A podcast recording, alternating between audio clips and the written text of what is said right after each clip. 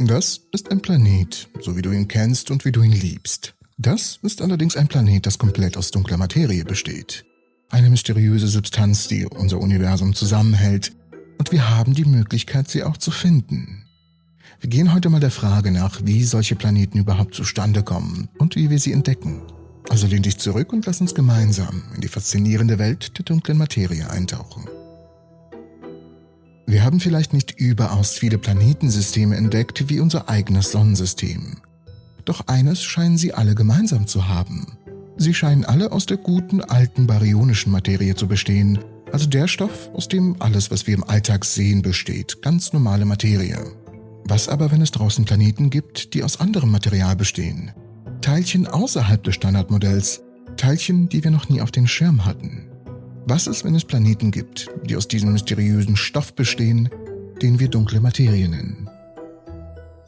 Niemand kann diese Frage so wirklich auf die eine oder andere Weise beantworten. Zumindest nicht mit unserem derzeitigen Wissen. Aber ein Team von Wissenschaftlern unter der Leitung des theoretischen Physikers Yang Bai von der Universität Wisconsin-Madison. Er wollte wissen, wie sich solche Planeten aus reiner dunkler Materie formen würden und ob wir sie aufspüren könnten, wenn es sie wirklich gäbe. Nun, die kurze Antwort auf die Arbeit der Physiker lautet ja, wenn bestimmte Bedingungen erfüllt sind. Ich bedanke mich fürs Zusehen und bis zum nächsten. Ja, okay, so einfach ist das nicht. Wir müssen natürlich die Fragen beantworten, die dir gerade im Köpfchen rumschwirren. Aber fangen wir langsam an. Es gibt viele Rätsel in unserem Universum, aber eines der größten ist sicher die dunkle Materie. Wir wissen nicht, was dunkle Materie ist. Wir wissen nicht, wie sie aussieht oder woraus sie besteht. Das Einzige, was wir mit Sicherheit wissen, ist, dass die Schwerkraft im Universum die Menge der baryonischen Materie deutlich übersteigt. Wenn man jede Galaxie, jeden Stern und jede Staubwolke, die still und dunkel zwischen den Sternen schwebt, berücksichtigt, gibt es noch viel mehr Schwerkraft, als eigentlich vorhanden sein dürfte. Wir wissen nicht, was dafür verantwortlich ist, aber wir nennen diese geheimnisvolle Quelle dunkle Materie. Und es gibt mehrere Theorien und es gibt mehrere theoretische Kandidaten, die von Wissenschaftlern untersucht werden. Wir wissen einfach, dass es diese Kraft gibt oder die Materie, egal wie wir sie nennen. Du kannst sie auch gern von mir aus die unsichtbare Brunhilde nennen, aber wir wissen, dass dieser Effekt tatsächlich existiert. Und im Grunde genommen gibt es zwei Arten von Theorien zu dunkler Materie oder der unsichtbaren Brunhilde. Eine besagt, dass sie aus einzelnen Teilchen besteht, während die andere allerdings besagt, dass sie aus Verbundstoffen, einschließlich großer Klumpen namens Makros, besteht. Diese Makros können eine Größe oder Masse ähnlich der eines Planeten haben. Wenn ein solches Makro an ein Sternsystem gebunden ist, verhält es sich ähnlich wie ein dunkler Exoplanet, obwohl es in Bezug auf seine physikalische Natur ganz anders sein kann. Bei und seine Kollegen haben diese Idee vorgeschlagen und erklären, dass es möglich ist, einen makroskopischen Zustand der dunklen Materie zu haben, der wie ein dunkler Planet funktioniert. Man muss hier allerdings hinzufügen, dass es immer noch unklar ist, wie solch ein Planet aus dunkler Materie sich bilden könnte, da diese Art von Materie nur sehr schwach mit anderen Formen von Materie interagiert und daher schwer zu beobachten ist. Einige Theorien besagen jedoch, dass diese Planeten aus Ansammlungen von dunkler Materie entstehen könnten, die aufgrund ihrer Schwerkraft miteinander interagieren und sich schließlich zu größeren Strukturen zusammenfügen.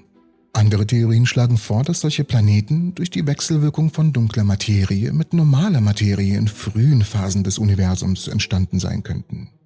Allerdings ist dies ein Bereich aktiver Forschung und es gibt noch viele Fragen, die offen bleiben und beantwortet werden müssen, um ein vollständiges Verständnis der Entstehung von Planeten aus dunkler Materie zu erreichen. Doch momentan behandeln wir das Ganze, als wäre es ein Exoplanet. Und natürlich stellt sich jetzt dir die Frage, wie wir solch einen Exoplaneten finden. Unsere derzeitigen Methoden zum Nachweis von Exoplaneten beruhen im Wesentlichen auf der Wirkung, die ein Exoplanet auf das Licht seines Sterns hat. Und genau diese Informationen können wir dann nutzen, um die Eigenschaften des Exoplaneten zu messen. Ein Exoplanet, der zwischen uns und einem Stern vorbeizieht, ist ein sogenannter Transit. Er schwächt das Licht des Sterns ein klein wenig ab. Astronomen können die Tiefen der Abschwächung messen, um den Radius des Exoplaneten zu berechnen. Die Exoplaneten bewirken auch, dass sich ihre Sterne ein wenig bewegen, da sie sich beide um ein gemeinsames Gravitationszentrum bewegen, was sich in Änderung der Wellenlänge des Sternlichts bemerkbar macht.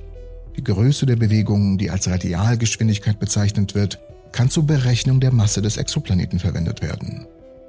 Anhand dieser Messungen können wir die Dichte eines Exoplaneten berechnen und so feststellen, wie er aufgebaut ist. Eine niedrige Dichte, wie die des Jupiters, deutet auf eine riesige Atmosphäre mit geringer Dichte hin, also auf einen Gasriesen.